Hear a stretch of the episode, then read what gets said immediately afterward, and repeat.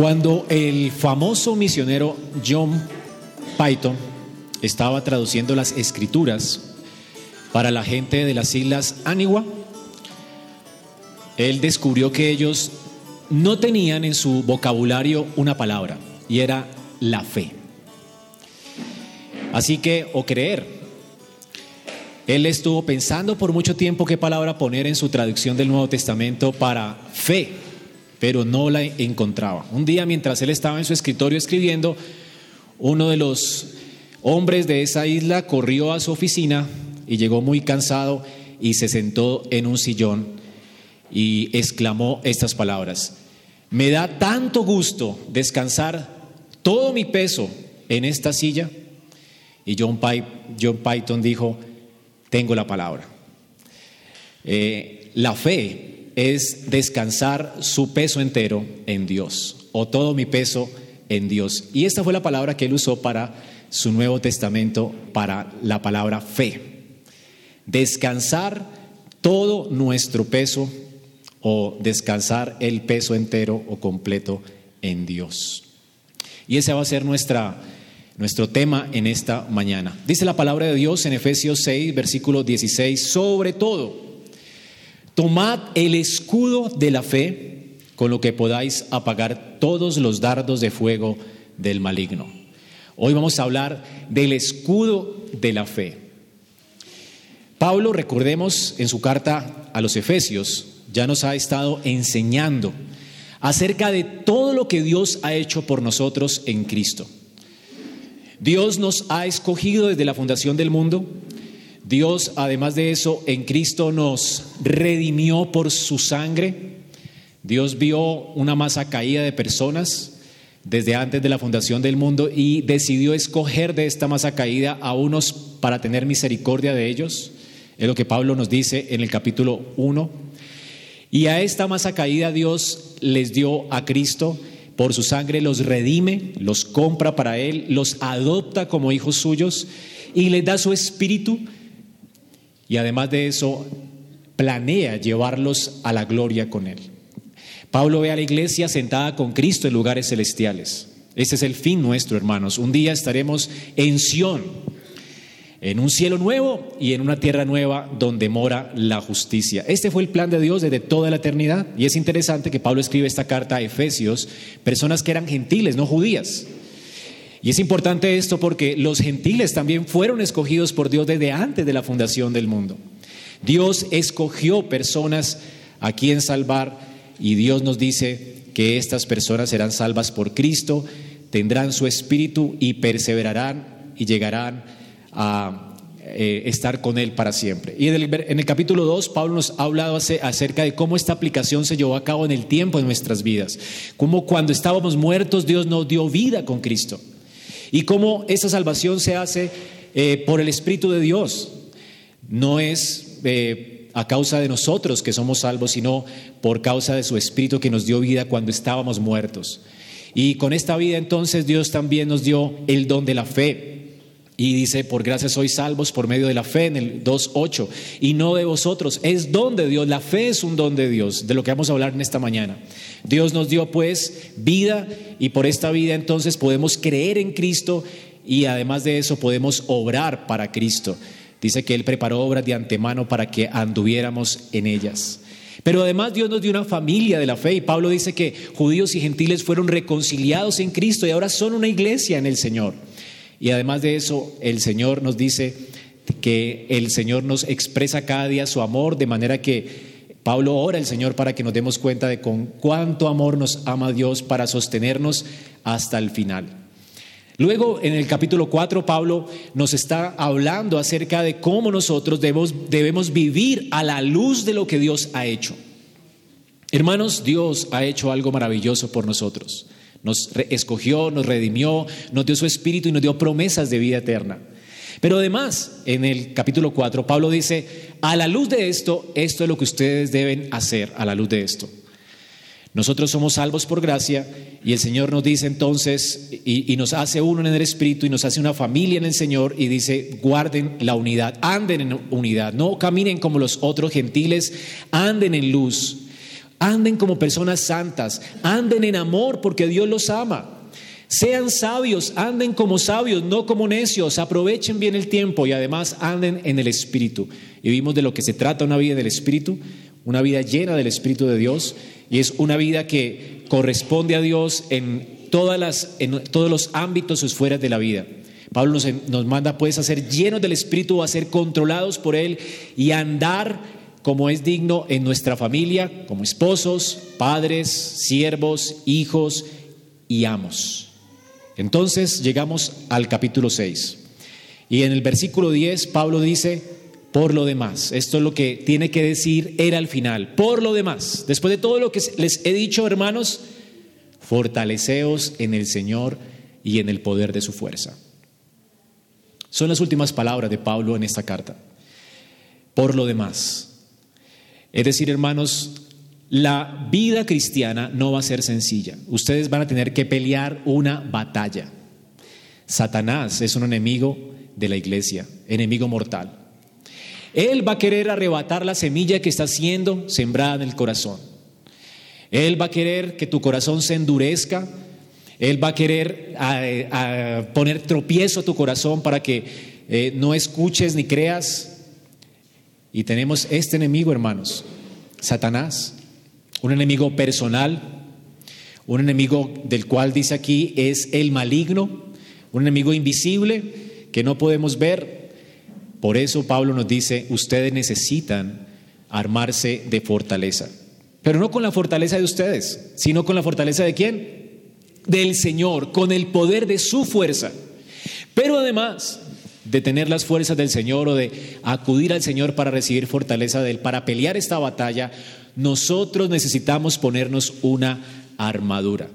Y ya hemos considerado de qué se trata esta armadura y estamos viendo cada una de sus piezas. Hermanos, nosotros necesitamos la fortaleza de Dios y necesitamos la armadura de Dios. Y dice la escritura, tomad, en el versículo 13, tomad toda la armadura de Dios. La necesitamos completa, toda. ¿Para qué? Para que podáis estar firmes en el día malo y habiendo acabado todo estar firmes. La única manera de llegar al final de nuestra carrera es con la fortaleza del Señor y con la armadura del Señor. Y ya hemos visto cada una de sus partes. Ya hemos visto que tenemos que eh, fajarnos el cinturón de la verdad, ponernos la coraza de justicia y además calzarnos con el Evangelio de la paz. Y vimos que Pablo está aquí hablando acerca de una armadura que tiene que ver con Cristo. Y vimos que Pablo nos está eh, haciendo pensar en Isaías, ¿verdad? En cómo Dios se iba a vestir con esta armadura para pelear por su pueblo y rescatarlo. Así que lo que nos está hablando Pablo aquí es de revestirnos de Cristo o de apropiarnos de la salvación que Cristo ha orado para nosotros. Así que toda esta armadura tiene que ver con Él, con Dios que vino a nuestro auxilio en Cristo para redimirnos y para salvarnos. Qué increíble, ¿verdad? Que tenemos este poderoso Salvador. Y ya hemos considerado de qué se trata cada una de estas piezas y hoy vamos a ver el escudo de la fe. Y esta es la ilustración, el escudo de la fe. Pablo está pensando en un escudo aquí, un escudo de, su tiempo. Hay un escudo que usaban, los, los romanos usaban normalmente dos escudos, uno que se llamaba aspis, que era un escudo redondo, pequeño, con el que salían a pelear las batallas y lo usaba cada persona, pero había otro escudo y es el escutum o escutum. Medía 1,25 de alto por 80 centímetros de ancho. Así que era un escudo que, cubría la persona completa. Y este escudo es el que del que Pablo está hablando en este texto. Así que cuando dice, tomen el escudo de la fe, ¿a qué escudo se está refiriendo? No al redondito, sino al, al escudo grande, alto, amplio, ancho, donde cabía una persona completa. Este escudo tenía dos piezas de madera pegadas y estaba cubierto con tela, luego con piel, Esta tela era para humedecerlo de manera que las flechas del enemigo pudieran, no pudieran penetrarlo, además de eso, porque tenía un recubrimiento con una, lámina. Y este recubrimiento y esta tela no permitía que las espadas, además de pasar de largo, fueran apagadas y el, y el calor fuera disipado. Las espadas del enemigo, el enemigo las encendía con brea y las disparaba por montones y estos escudos entonces hacían que las flechas pasaran eh, de largo. Eh, las legiones del Imperio Romano siempre peleaban con estos escudos, con los dos escudos. Así que las legiones iban siempre con escuderos eh, así delante, con escuderos con escudos completos y escuderos con escudos pequeños detrás. Entonces ellos iban avanzando, mientras iban avanzando hacia el enemigo, cuando llegaban y estaban muy cerca, los escuderos detrás entonces pasaban por encima y comenzaban a pelear cuerpo a cuerpo. Pero esos escuderos eh, realmente salvaron muchas batallas para el imperio romano. Todos los escuderos tenían unos bordes para enganchar sus escudos, de manera que la legión romana tenía casi que una muralla para proteger toda la legión. O sea que este, este escudo era un escudo que se usaba siempre, no individual, sino colectivamente. Los egipcios también usaban un escudo parecido y siempre iba el ejército junto y atrás iban los arqueros detrás de esos escudos. Así que esos escudos se usaban de una manera para, cubrir una legión completa, un batallón completo. Así que era como una muralla. Los escudos se entrelazaban y marchaban hombro a hombro hacia el enemigo, iban hacia adelante. Hermanos, qué importante es esta ilustración. Normalmente las escrituras usan ilustraciones para enseñarnos verdades profundas de la palabra de Dios. Y esta ilustración realmente es hermosa porque además de que todos los verbos que Pablo está usando aquí para revestirnos del Señor, de revestirnos de, este, de esta armadura, eh, todos los verbos están en plural, ser que cada uno individualmente debe de tener en cuenta que tiene que vestirse, que hace parte de un ejército. Específicamente este escudo hace alusión a que nuestra batalla no es individual. Hermanos, nosotros tenemos una batalla contra Satanás que no podemos vencer solos. Así que nosotros hacemos parte de un ejército, el ejército de Jehová. Y no podemos vencer yendo solos a la batalla. Esta semana estaba leyendo un artículo de una doctrina que está de moda entre muchos jóvenes, donde se enseña que la iglesia local no es algo importante para la vida cristiana. Es muy parecido a una que estuvo de moda hace un tiempo atrás, solo que esta ya tiene un tinte supuestamente reformado. Entonces, eh, ustedes recuerdan que había algo se, que se, llamaba la iglesia deliberante, o sea, que la iglesia no importaba que uno podía reunirse en una cafetería, lo que sea, y allí estaba el Señor donde estén dos o tres reunidos y listo. De hecho, no importa si uno no va a la iglesia o va a la iglesia, uno como creyente individual, uno ya es parte de la iglesia invisible del Señor. Y esta nueva doctrina está trayendo el mismo pensamiento, solo que está reinventando o reinterpretando la reforma, diciendo que la reforma jamás habló acerca de la iglesia visible. Entonces dicen que los grupos reformados hoy se les, son pequeños guetos donde le dicen a la gente que tiene que estar junta. Pero hermanos, esto no es bíblico. Y de hecho Pablo aquí en Efesios está hablando de guardar la unidad de la fe, especialmente a una iglesia local, a la iglesia de Éfeso.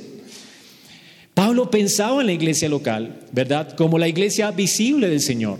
Una iglesia de gente comprometida unos con otros, donde había un pastor, donde había unos ancianos, donde había disciplina bíblica, donde había membresía eclesiástica.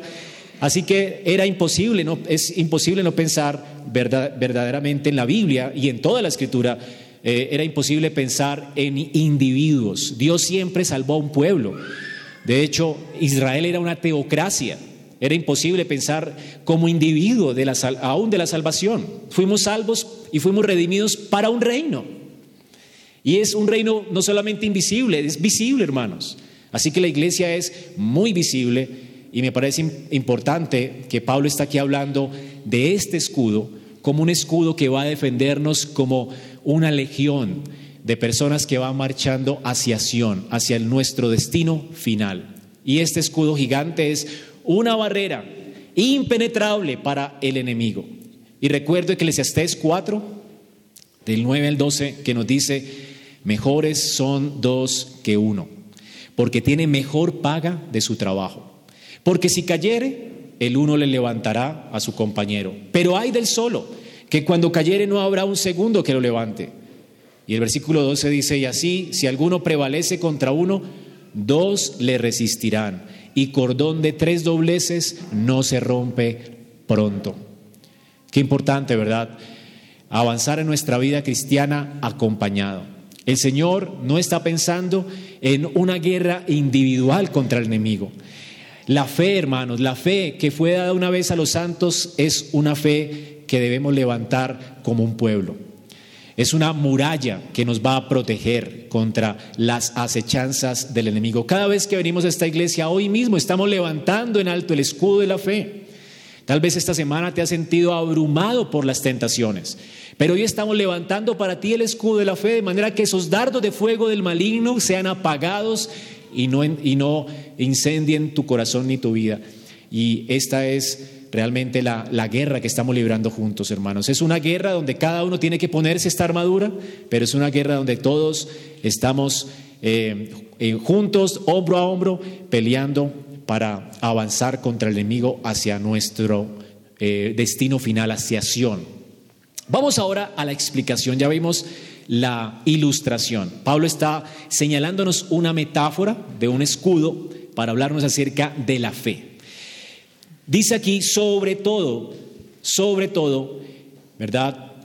Tomad el escudo de la fe. Ya vimos que es un escudo largo, ya vimos de qué se trata este escudo, ya vimos que es para ser usado por toda la iglesia, de manera que hagamos una muralla para que esos dardos encendidos del maligno nos mantengan a salvo. Vamos a ver ahora la explicación.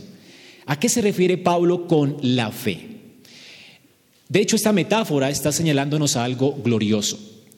La fe, según Pablo, es, es como un escudo de estos romanos largos para la iglesia que la mantendrá a salvo de los dardos encendidos del maligno. Esta es la verdad gloriosa que quiere enseñar Pablo. Es decir, hermanos, este escudo nos va a mantener a salvo. La única manera de marchar hacia nuestro destino eterno y llegar firmes a nuestro destino eterno es levantando este escudo de la fe. Si no tenemos este escudo de la fe, el resto de las piezas de la armadura va a sufrir daño. De hecho, es imposible avanzar en nuestra vida cristiana sin este escudo. Por eso dice, sobre todo. Sobre todo. No es porque el escudo sea eh, la pieza más importante de la armadura, sino porque es demasiado importante. Ella cubre el resto de las piezas de la armadura que tenemos ya puestas. Sin este escudo, hermanos, no podremos avanzar hacia nuestro destino eterno. La pregunta es, Pablo, ¿qué es la fe? Bueno, el apóstol Pablo se refiere a la fe siempre en sus cartas, no a la fe en sí misma, sino a la fe como un cuerpo de doctrina que nos apunta a un objeto o al objeto de la fe. O sea que Pablo aquí está hablando de la fe refiriéndose al objeto de la fe.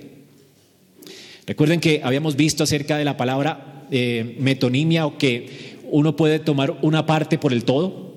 Bueno, eso se refiere a una parte por el todo. Es decir, está señalando a la fe como el cuerpo de doctrina, o más bien está señalando la fe como el objeto en el cual nosotros descansamos completamente todo nuestro peso, como vimos ahora en la introducción. ¿Quién es, hermanos, el objeto de nuestra fe? Cristo. Así que Pablo está señalando a Cristo como nuestro escudo. Y vamos a ver por qué. Eh, en Judas 3, Judas escribió esto, amados por la gran solicitud que tenía de escribirles acerca de nuestra común salvación, me ha sido necesario escribirles exhortándoles que contendáis ardientemente por la fe. ¿Por cuál fe? Por la fe que ha sido una vez y para siempre dada a los santos. Es la fe en Cristo, el objeto de nuestra fe. Judas también se está refiriendo a nuestra común salvación, a Cristo. Así que el escudo del que Pablo está hablando aquí no es la fe en sí misma. Hermanos, la fe no salva. Lo que salva es el objeto de tu fe. Así que la fe es todo el cuerpo de enseñanza que nos muestra a Cristo. La metáfora entonces está haciendo alusión aquí o está haciendo referencia a Cristo, a su persona y a su obra. El Salmo 3.3, el salmista nos dice, Tú, Jehová, eres escudo alrededor de mí, mi gloria y el que levanta mi cabeza. ¿Quién era el escudo de David? ¿A quién veía David como su escudo? Bueno, el escudo, además de eso, era una palabra conocida por el pueblo judío y conocida en la escritura. Dios se había ofrecido a Israel como su escudo. El salmista no dice, Señor, tú eres mi escudo, porque él quiere simplemente sacar una ilustración para señalar lo que Dios está haciendo con él en ese momento. El salmista está recordando las palabras del pacto de gracia que Dios había jurado a Abraham. Hermanos, si ustedes van a Génesis 15.1, tenemos la, primera referencia a un escudo. Y aquí, en esta referencia, tenemos a Dios mismo ofreciéndose a Abraham y haciendo un pacto de gracia con Abraham y, y se está ofreciendo a él como su escudo.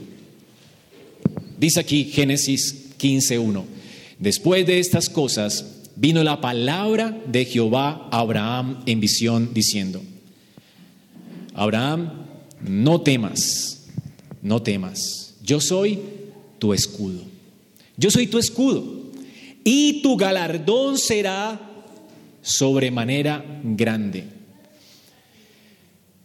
Abraham tenía que salir de un lugar hacia otro, se le ordenó esto, y Abraham tenía dudas acerca de lo que iba a suceder con él, ¿verdad?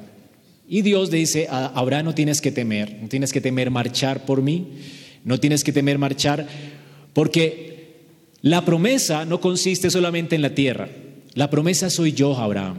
¿Cuál, es, ¿Cuál va a ser el galardón de Abraham? Dios mismo dice, yo seré tu galardón. Es decir, Dios iba a orar en la vida de Abraham. Recuerden que el pecado nos apartó de Dios, ¿verdad? Nos separó de Dios. Dios está obrando en la vida de Abraham de manera que Abraham sale para peregrinar y encontrarse con Dios. Abraham no tenía sus ojos puestos, dice la escritura en Hebreos 11, en Canaán, sino en la ciudad cuyo arquitecto y constructor es Dios. La idea de Abraham al salir de Ur de los Cardeos no era solamente la tierra, la tierra era una señal de algo más glorioso y es su encuentro con Dios en su reino eterno. Nosotros fuimos llamados a la gloria por Dios. Y Dios dice aquí, yo seré tu galardón, Abraham, tú te vas a encontrar de nuevo conmigo. Un día esto lo perdió Adán en el paraíso. Abraham, ve, Adán fue probado por Dios y esa prueba, si la pasaba, ¿verdad? Él iba a ser glorificado, iba a estar con Dios para siempre, pero esa prueba no la pasó y fue expulsado del jardín que señalaba la gloria eterna. Pero Abraham Dios le dice a Abraham, yo seré tu galardón. Tú vas a ser glorificado, Abraham. Vas a venir a mi, a mi morada. Vas a entrar a mi reino, Abraham. Y Abraham, tienes que entender que no tienes por qué temer. Yo seré tu galardón y no tienes que temer porque yo también seré tu escudo, Abraham. En el peregrinaje, Abraham no tenía por qué temer. ¿Por qué? Porque ¿quién iba a ser el escudo de Abraham? Abraham iba a ser bombardeado como nosotros, de tentaciones. Seguramente iba a tropezar y tropezó, ¿verdad? Pero, ¿qué protegió a Abraham para que marchara y pudiera reclamar su galardón? Es decir, Abraham lo reclamará junto con nosotros, dice Hebreos 11. Abraham todavía no lo tiene, ¿verdad? Ellos y nosotros heredaremos juntos. Pero ¿qué es lo que protegió a Abraham? Es Jehová mismo. Dios se ofreció a su pueblo como su escudo. Y es por eso que el salmista está diciendo, Señor, tú eres mi escudo. Porque esa, eso es lo que Dios juró que haría. Hermanos, muchos de nosotros reclamamos promesas de parte de Dios porque están en la escritura, ¿verdad? No podemos reclamar ninguna promesa que no esté en la Biblia. Dios mismo nos ha hecho promesas y todas ellas son en Cristo. Todas las promesas de Dios son en Él, dice la Escritura. Sí y amén. No hay promesa de Dios aparte de Cristo. Las promesas, dice Gurnal, son como el plato donde se nos sirve a Cristo. Así que todas las promesas tienen que ver con Él. Hermanos, qué glorioso es Dios que, nos dio, que se dio a sí mismo y se prometió a sí mismo como nuestro escudo mientras avanzábamos hacia la gloria eterna.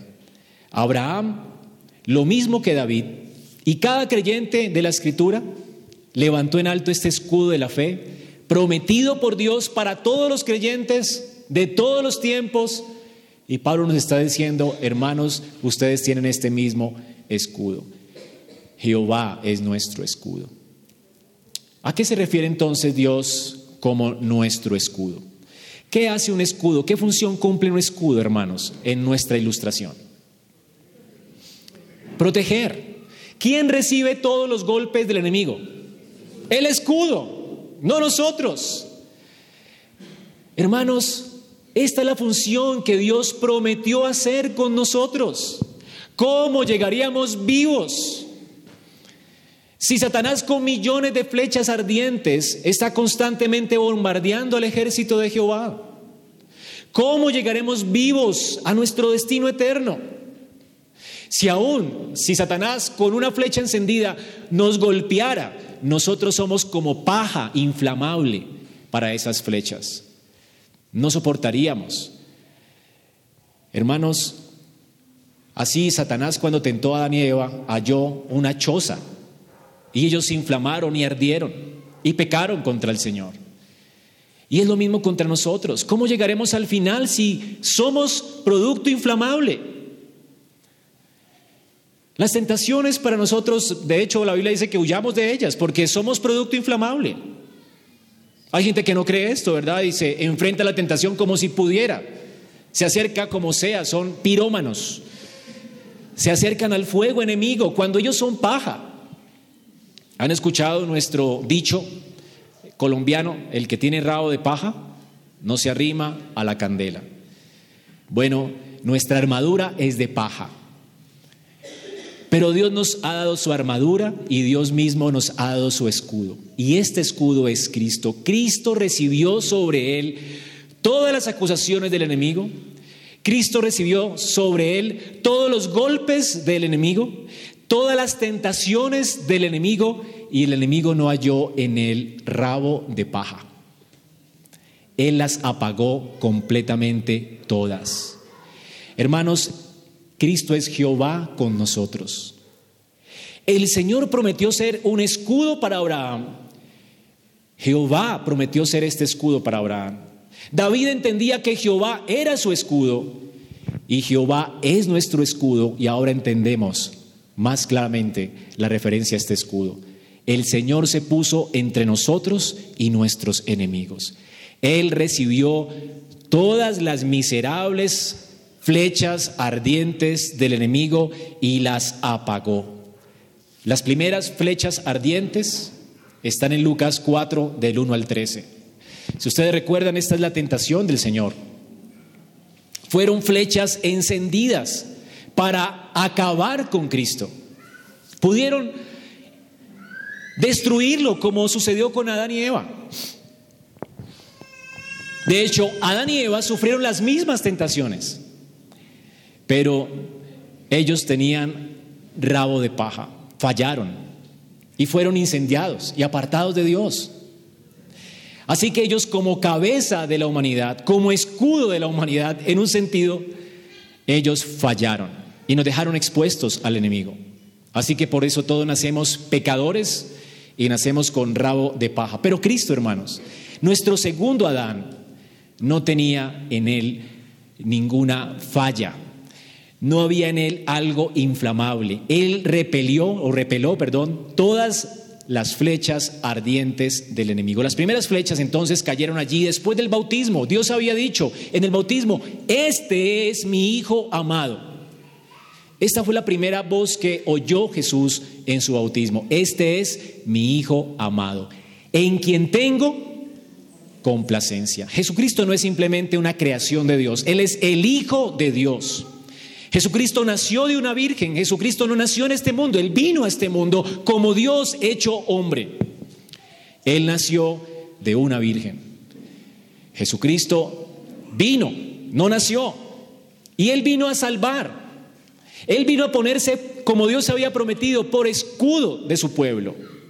Él iba a recibir estas flamantes flechas del enemigo que, que venían a destruirnos a nosotros, con toda razón, ¿verdad? Ahora, el Señor escuchó entonces, eres mi hijo en quien tengo complacencia. Él es el Hijo de Dios. El Hijo de Dios sale ahora a un desierto y es llevado al desierto por el Espíritu, nos dice Lucas 4. Y en este desierto comenzaron a llover flechas encendidas. Y las primeras estaban dirigidas directo a el cinturón de la verdad. A esto que tenía que ver con lo que Dios había hablado ya. ¿Qué había dicho Dios? Eres mi hijo amado. El Señor se fajó con esta verdad. Él sabía quién era Él. Él sabía que había venido. Y Satanás quería entonces destruir su identidad. Y lo primero que le dice, ah, eres hijo de Dios. 40 días de hambre en este desierto, tu papá te tiene mal, ¿verdad? ¿No es la misma tentación de Adán y Eva? Con que Dios os ha dicho, no comáis de todo árbol del huerto. Pobrecitos. Dios les está negando todos los árboles del huerto. Qué mentirota, ¿no? Una mentira directa. Adán y Eva solamente habían recibido una orden, no tomen, no coman del árbol de la ciencia, de uno. Todos podían comerlos, pero uno no. Dios se reservó uno como señal de que ellos se iban a someter en obediencia a Él. Pero no Satanás dijo con que no pueden, no pueden comer de todos. Es mentira, ¿verdad? Así que con que eres hijo de Dios, ¿qué le estaba diciendo? No pareces hijo de Dios. Tu padre te ha abandonado. Ahora, hermanos, es interesante porque Jesús está aquí de una manera eh, completamente débil. El Señor vino a vencer a nuestro enemigo, a ponerse como nuestro escudo en debilidad. Y eso es importante. Primero tomó su humanidad, se humilló siendo hombre. Y siendo hombre está solo en el desierto, no está acompañado como Adán. Siendo hombre está con hambre en el desierto, no está saciado como Adán. Él está solo y con hambre, 40 días de ayuno. ¿Ha intentado usted hacer 40 días de ayuno? Ni lo intente, ¿verdad? Jesús, hermanos, vino en debilidad. En este desierto, solo, completamente solo, eh, se le aparece Satanás diciendo, tu padre te ha abandonado. ¿Por qué no le dices a estas piedras que se conviertan en pan? A ver, demuestra que eres hijo de Dios. Si eres hijo de Dios, Él va a entender, haz un milagro para ti. Así que le ofrece comida, como Satanás le ofreció la manzana, la manzana, el fruto del árbol de la ciencia del bien y del mal a Adán y Eva. Le ofrece comida. Es decir, satisface tu vientre. Dios no importa. No creas en Dios, no tienes que creer en Dios. Ataca la verdad, ataca la verdad. Y entonces el Señor cita Deuteronomio 8.3. Y es interesante porque esta cita está en un contexto increíble, ¿no? Deuteronomio 8.3 dice que Dios te afligió, está hablando Israel, te afligió, te hizo tener hambre, te sustentó con maná, con comida que no conocías tú ni tus padres, para hacerte saber que no solo de pan vivirá el hombre, mas de todo lo que sale de la boca de Jehová vivirá el hombre. Israel fue llevado al desierto para ser probado por Dios de manera que aprendiera a depender de Dios antes de entrar a la gloria. Es decir, que igual que Adán, Israel está siendo probado por Dios y ahora Cristo está siendo probado por Dios. Adán fue hallado insuficiente y pecó. Israel fue hallado insuficiente y se comenzó a quejar del maná. No quería la provisión de Dios, ¿verdad? Y por lo tanto ninguno de ellos, solamente dos, ¿verdad? Josué y Caleb entraron a, Canaán, que señala la gloria de Dios, la gloria eterna. Ni Adán entró a la gloria, o sea, fue expulsado, y los que caminaron por el desierto tampoco, pero Cristo, hermanos, vino a obedecer y vino a vencer donde fracasó Adán y donde fracasó Israel. Jesús, este segundo Adán, quien es el Israel de Dios, el Israel verdadero, vino a ser el escudo de su pueblo. Las flechas ardientes de Satanás fueron apagadas completamente por él cuando dijo, no solo de pan vivirá el hombre. No haré un milagro para satisfacer mi vientre. Dependeré absolutamente y completamente de la promesa y de la provisión de mi Padre. Ya está. Jesucristo apagó la primera flecha. Después llegó otra flecha encendida y estaba dirigida directa a su corazón. Estaba dirigida a acabar con esa coraza de su justicia personal. Recuerden que el corazón tiene que ver con nuestros afectos, ¿verdad? Con nuestra devoción a Dios. Hermanos, el Señor recibe estas palabras. Mira el mundo, mira, mira este mundo tan increíble que, que, que tienes delante de tus ojos. Todo esto es mío y te lo daré si postrado me adoras. Él quería que el corazón de Cristo se postrara y confiara en Él. Y le estaba ofreciendo algo y es gloria sin sufrimiento, gloria sin prueba. Es lo mismo que le ofreció a Adán. Dios le había dicho a Adán, ¿verdad? No tomas de este árbol, había una prueba en el jardín. Él tenía que ser probado para gustar de la gloria de Dios. Entonces fue probado y no pudo gustarla. Ahora Israel también. Tenía que pasar por el desierto para llegar a la tierra de Canaán. Pero Israel se queja con Dios en el desierto y adoran becerros de oro y no quieren adorar a Dios en sus corazones. No se mantienen en justicia delante de Dios, idolatran a otros dioses pero no así Cristo. Cristo, quien es el segundo Adán y el verdadero Israel, viene entonces a apagar esta flamante flecha que viene contra su justicia y esta flecha fracasa. El Señor dice, temerás solo al Señor tu Dios, a Él adorarás y jurarás solo por su nombre. Es otra cita de Deuteronomio 6:13. El, el, el famoso chamá o la bendición de Dios para su pueblo. Solo a Dios servirá. El único que merece ser servido, temido y obedecido es Dios. Jesucristo mantuvo intacta su justicia, no se postró ante ningún otro ídolo como hombre. El Señor mantuvo intacta su justicia.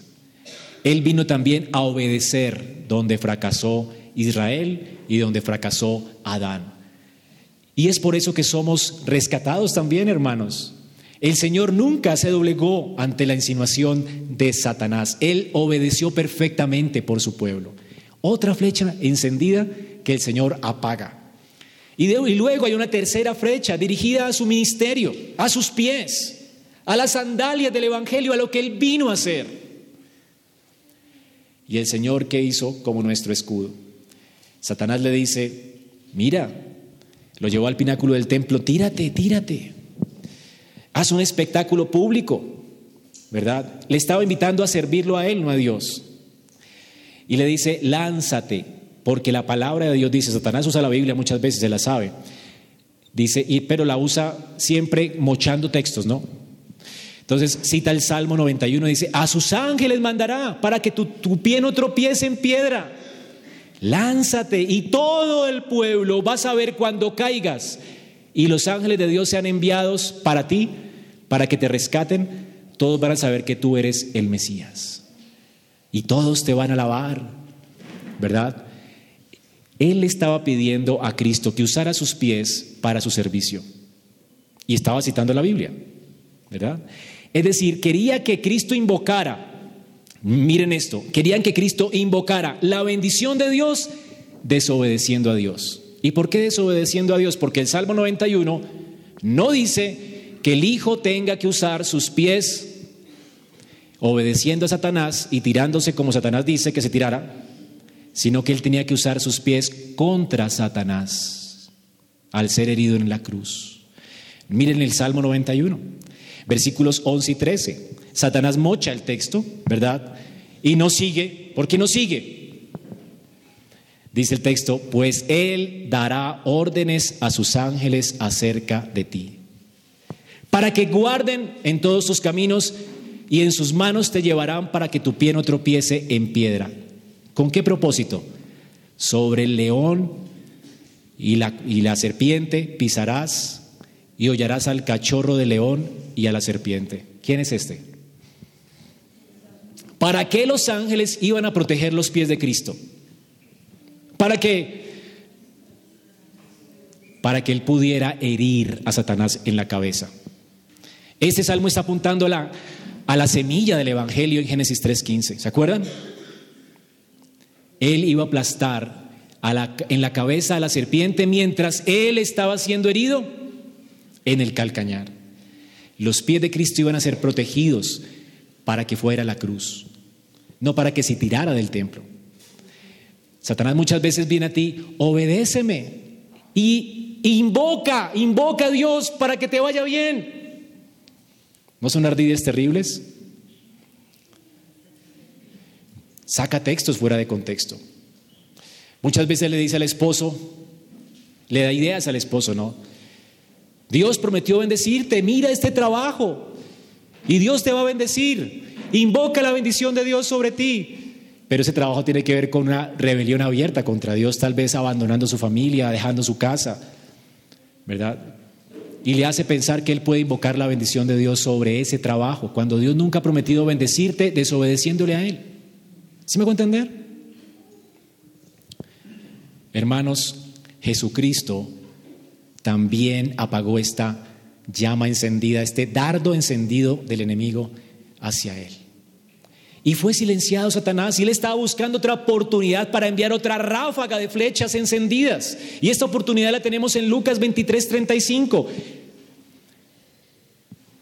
En la cruz, mientras Jesús estaba enrostrándose para ir a la cruz. En Lucas 23 dice que el pueblo estaba allí mirándolo. Y los gobernantes se mofaban de él diciendo a otro salvó, sálvase a, a sí mismo, si este es el Cristo de Dios. Otra vez estaban colocando en duda que su identidad como hijo. Luego, los soldados también se burlaban de él. Primero el pueblo, luego los soldados, diciendo, si tú eres el rey de los judíos, sálvate. Otra vez, ¿verdad? Los reinos de este mundo. ¿Cómo vas a abandonar los reinos de este mundo? Satanás quiere que ponga los ojos de él en este mundo, cuando este mundo no es el fin, hermanos. Es la gloria. Dios nos va a introducir a un lugar, a un cielo nuevo, a una tierra nueva, donde mora la justicia. Sión. Un lugar cuyo arquitecto y constructor es Dios, no el hombre. Pero Satanás quiere que pongamos nuestra esperanza en este mundo. Y entonces, si tú eres el rey, sálvate.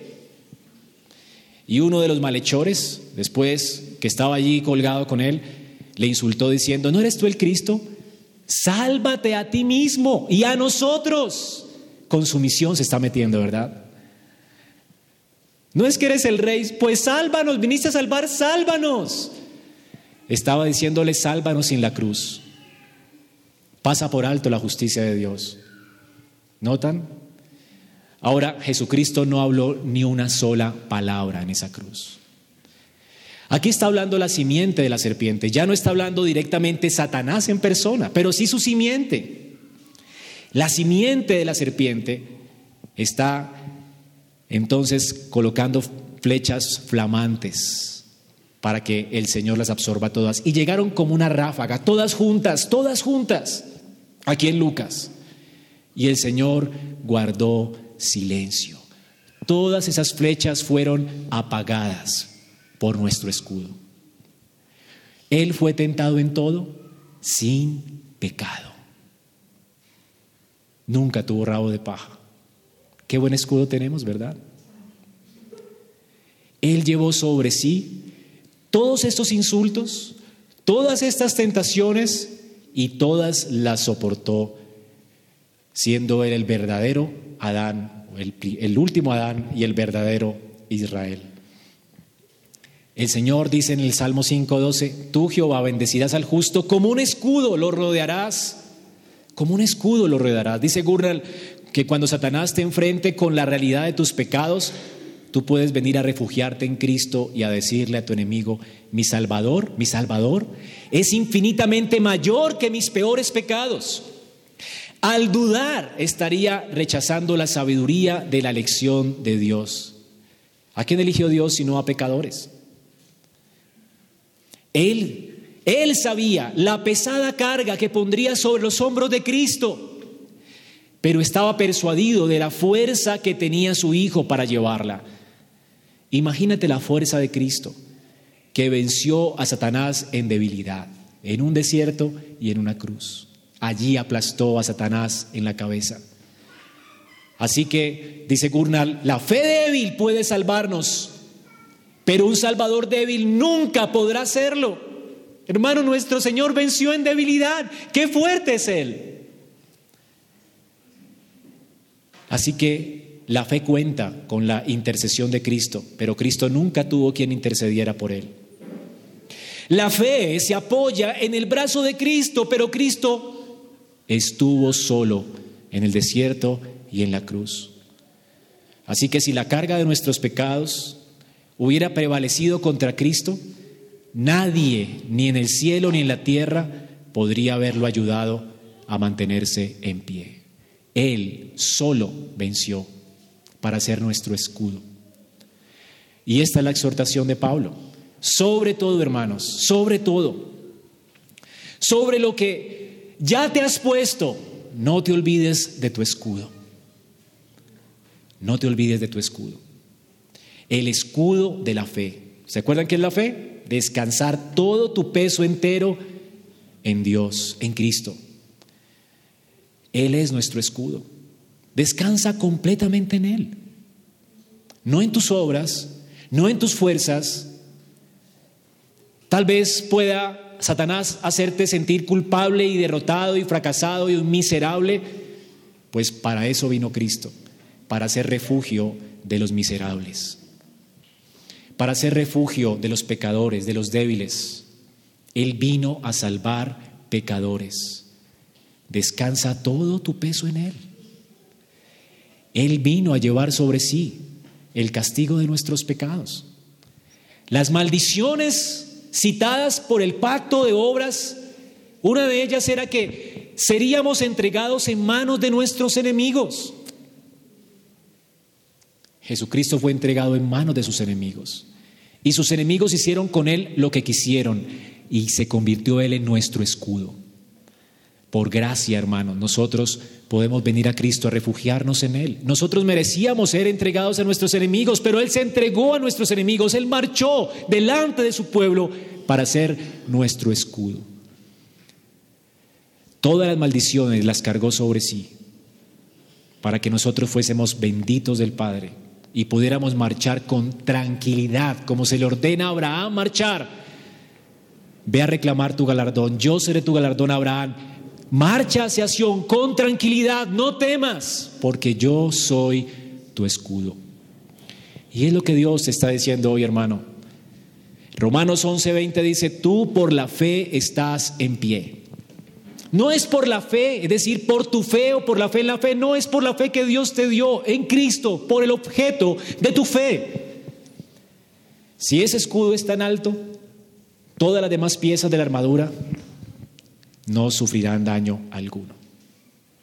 Por eso el Señor oró cuando estaba hablando con Simón antes de ir a la cruz. Simón, Satanás me los ha pedido a ustedes para zarandearos como a trigo. Va a venir una ráfaga de flechas ardientes contra ti, Simón. Pero yo estoy rogando por ti, para que ese escudo que yo te he dado lo mantengas en alto, Simón. ¿No oró así el Señor? El Señor está orando por nosotros para que tomemos este escudo en serio, para que descarguemos todo nuestro cuerpo, nuestro peso completo en Él. Es el deseo de Dios y para eso vino su Espíritu a convencernos de que Cristo nos es suficiente. Simón, yo he orado por ti para que tu fe no falte. Y una vez vuelto, una vez estés salvado de estas flechas del maligno, vengas y confirmes a tus hermanos. Vengas y levantes este escudo en alto. ¿No hizo esto Simón? Simón fue abatido por ráfagas de flechas ardientes. Mientras Cristo iba por él la cruz, él lo negó tres veces, blasfemó el nombre de Dios, negó a su Señor. Satanás le llenó de temor, de terror hacia los hombres. Flechas ardientes. ¿Consumieron estas flechas a Pedro? El Señor fue su escudo. Mientras Pedro estaba recibiendo estas flechas sobre él, el Señor estaba cargando con estas flechas en la cruz por él, para que él fuera sanado y perdonado y restaurado. Una vez Cristo resucitó de los muertos, llamó a Simón, no le llamó a cuentas, le dijo, Simón, ¿sabes? Sigue marchando sin temor, Simón. Pastorea mi rebaño. Sigue sirviéndome sin temor, Simón. ¿Y la acusación dónde está? Yo pagué. Yo pagué por ti en esa cruz, Simón. Toda maldición fue sobre él para que tú sirvas a Cristo, a Dios, sin temor. No hay culpa, no hay temor. El Señor ha perdonado y ha absorbido todas nuestras maldiciones en la cruz del Calvario. Claro, él estaba, estaría avergonzado Simón, ¿verdad? Pero con este amor tan grande, ¿qué hizo Simón después de que su escudo le mostró ese poderoso poder? Confirmó a sus hermanos. Al que más se le, al que más se le perdona, el amor del Señor nos constriñe, hermanos. Este amor, cuando Cristo se pone por nuestro escudo, no es una invitación a seguir pecando, a seguir exponiéndonos al fuego del enemigo. Más bien es una invitación a seguir refugiándonos en Él. Hermanos, Satanás está enviando constantemente fuego contra su iglesia, continuamente. Él va a querer destruir nuestra identidad. Él va a querer que pongamos nuestra esperanza en Él y nos apartemos de Dios. Él va a intentar que le obedezcas a Él, que blasfemes contra Él, que te quejes contra Dios. Normalmente los ataques de Satanás, como estas flechas ardientes, vienen de manera repentina. Tú no las vas a ver seguramente. Muchas veces Él va a usar la palabra de Dios para insinuarte que tienes que obedecer a Dios, pero desobedeciendo a Dios. Conozco personas que dicen, no, es que yo voy a servir al Señor en la obra. El Señor va a bendecir la obra y se van dos, tres años a la obra supuestamente y abandonan su familia. O pastores que abandonan su casa, desobedeciendo a Dios cuando Dios nos ha dicho que nos ocupemos de nuestra familia. Y alguien no puede ser pastor si no se ocupa de su casa, ¿verdad? Pero no educa a sus hijos en la amonestación de Dios, no está con su familia por servir, entre comillas, a Dios en la iglesia. Ha sido invadido por flechas ardientes. Satanás le ha engañado. Satanás quiere que obedezcas a Dios en algo, desobedeciendo en otra cosa. Y de hecho te va a urgir hacerlo ya, ya. Esas personas que se van a misión o que hacen estas cosas o que hacen cosas temerarias supuestamente por Dios, son urgidas con afán a hacerlo. Es como si ese fuego viniera de Dios y tuvieran que hacerlo o murieran. Pero Dios jamás actúa así, hermanos. Jamás. Dice William Steele, ¿cómo tú puedes distinguir entre la voz de Dios y la voz de Satanás? Sabemos, por supuesto, que Dios puede dar a sus siervos orientación rápida, pero Dios jamás te abruma. Satanás te abruma con un fuego, con una pasión, y no siempre es de Dios, y te abruma tanto que te hace cometer terribles errores, diciendo que es de parte de Dios. Pero Dios no abruma, hermanos. Dios nunca abruma. Dios no tiene necesidad, dice él, de abrumar a sus siervos, porque incluso cuando nos llega repentinamente su voz, esa dulce voz es razonable y se identifica a sí mismo por su sabiduría amorosa. Él te permite cotejar todas las cosas, de manera que no hagas algo sin dejar de hacer lo otro. Él te permite pedir consejo, ¿verdad? sabiduría de otros, te da tiempo. El Señor nunca abruma. De esta manera le reconocemos. Normalmente no tienes, Él no tiene, Dios no tiene prisa para hacer algo nuevo contigo. Y permite que su influencia crezca suavemente, no como una pasión desbordante. Cuando la gente tiene pasión desbordante, a mí me da miedo, ¿verdad? He visto aquí muchos con pasión desbordante apostatar de la fe. No dice la Biblia que vienen con mucha pasión, ¿verdad? Y se ven muchos frutos, pero se ahoga la, la matica. Hermanos, el crecimiento en el Señor va progresivamente lento, es hermoso, coteja una cosa con la otra. Así que, dice William, Él nunca nos fuerza, y mucho menos a los que están siendo entrenados para ser sus siervos, por el mismo motivo que tiene cariño especial y cuida tiernamente de nosotros. Este es nuestro Señor. ¿Cuánta paciencia tuvo Dios con Abraham? Abraham, sal de tu tierra, de tu parentela a la tierra que yo te mostraré. Desde la orden hasta que él peregrinó, se demoró mucho tiempo. Dios volvió a venir a él, ya no en Ur, sino en otro lugar, porque él se trasteó con toda su familia a ese lugar, ¿verdad? Y se quedó allí mucho tiempo. Y Dios le dice, ¿recuerda a Abraham? Y Abraham tenía temores y Dios se lo solucionó todos. Marcha, yo seré tu galardón, Abraham. Y fue poco a poco convenciéndole.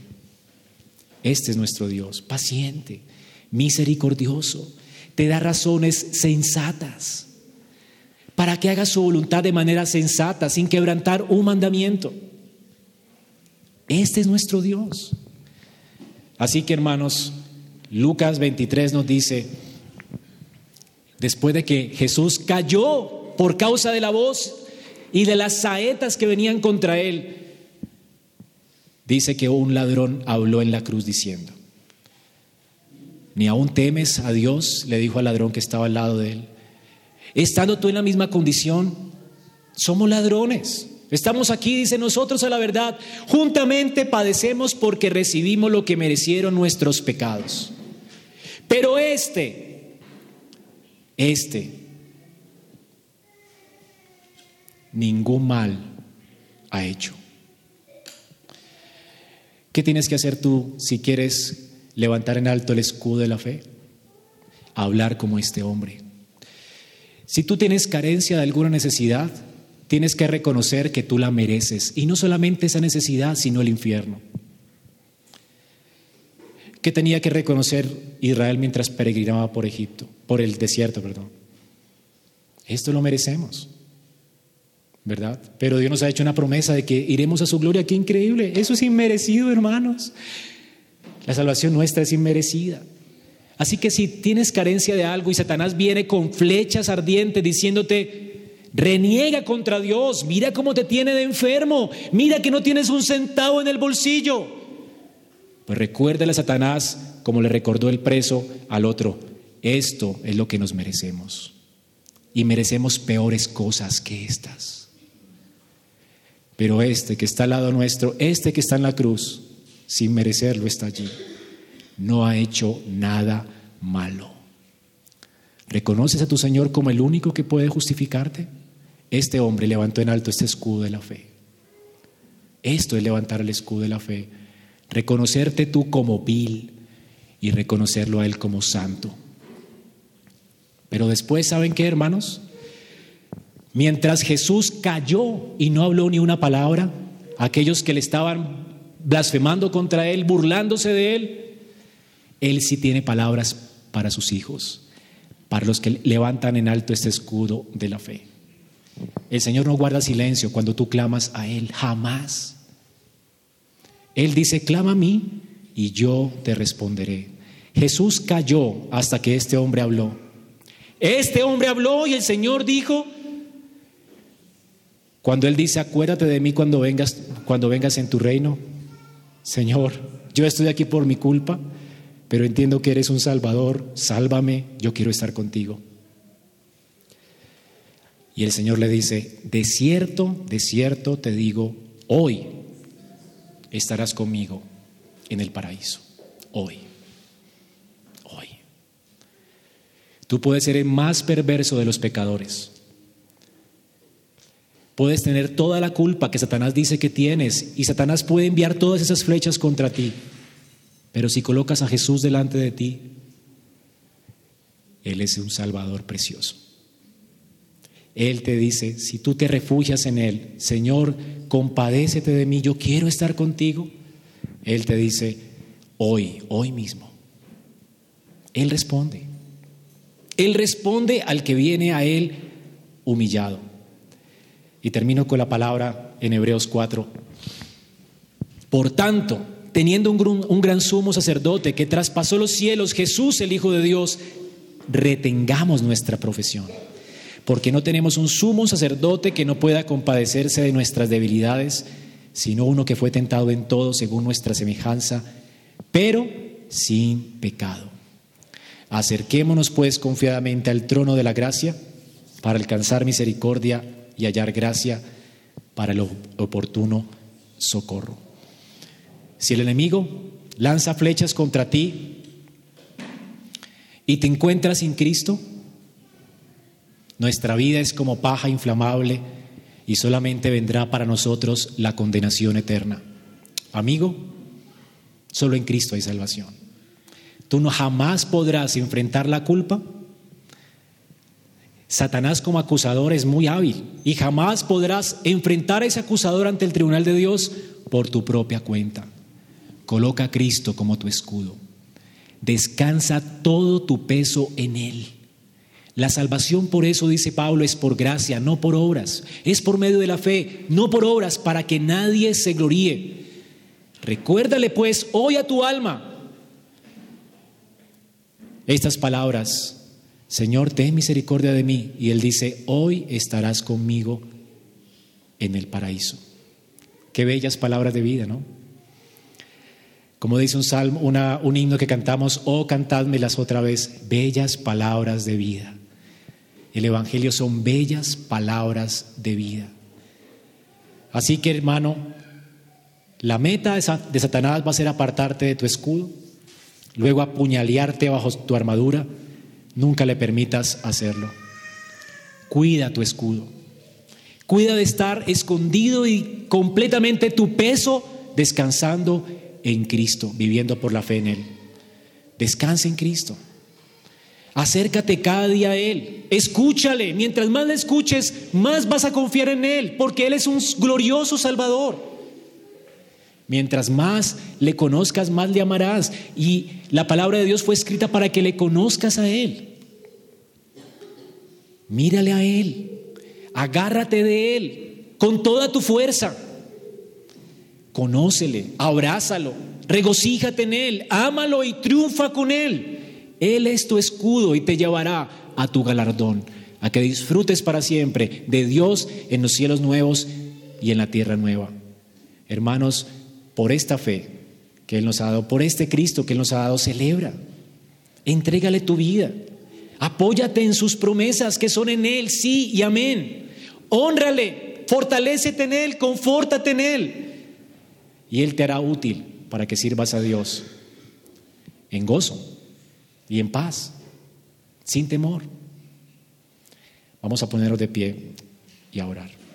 Señor, la incredulidad de nuestros corazones nos deja siempre descubiertos, expuestos, no solo al enemigo, sino también a tu ira eterna. Por eso es que el enemigo tiene engañados a los hombres en este mundo, porque están completamente expuestos sin ti y la ira de Dios permanece sobre ellos. Pero aquel que ha puesto en ti su esperanza, a Cristo como su refugio y su escondite, como su escudo y su roca, estará seguro. Porque toda la ira de Dios fue sobre él y todos los enemigos nuestros fueron con él y fueron derrotados por él. Tú has puesto a ese enemigo debajo de nuestros pies para que nosotros, descansados y confiados en ti, marchemos hacia nuestro galardón, hacia nuestro encuentro final contigo en gloria. Ayúdanos a marchar por esta vida, por este mundo, entendiendo que aquí somos extranjeros y peregrinos y que nos has prometido, Señor, no un lugar de dificultades, de luchas y de guerras, sino un lugar de paz donde ninguna cosa inmunda entrará, un lugar glorioso cuyo arquitecto y constructor es Dios. Mientras vienes con tu reino, Señor, y mientras son abiertas las puertas de Sion para nosotros, ayúdanos a descansar y a confiar en Cristo. Te lo pedimos en Cristo Jesús. Amén. Hermanos, todo lo que es nacido de Dios vence al mundo. Y esta es la victoria que ha vencido al mundo, nuestra fe. Esperamos que este mensaje haya sido edificante para tu vida. Si deseas este y otros mensajes, visita nuestra página en internet iglesiaraa.org. Este es un recurso producido para la Iglesia Cristiana Bíblica Ra.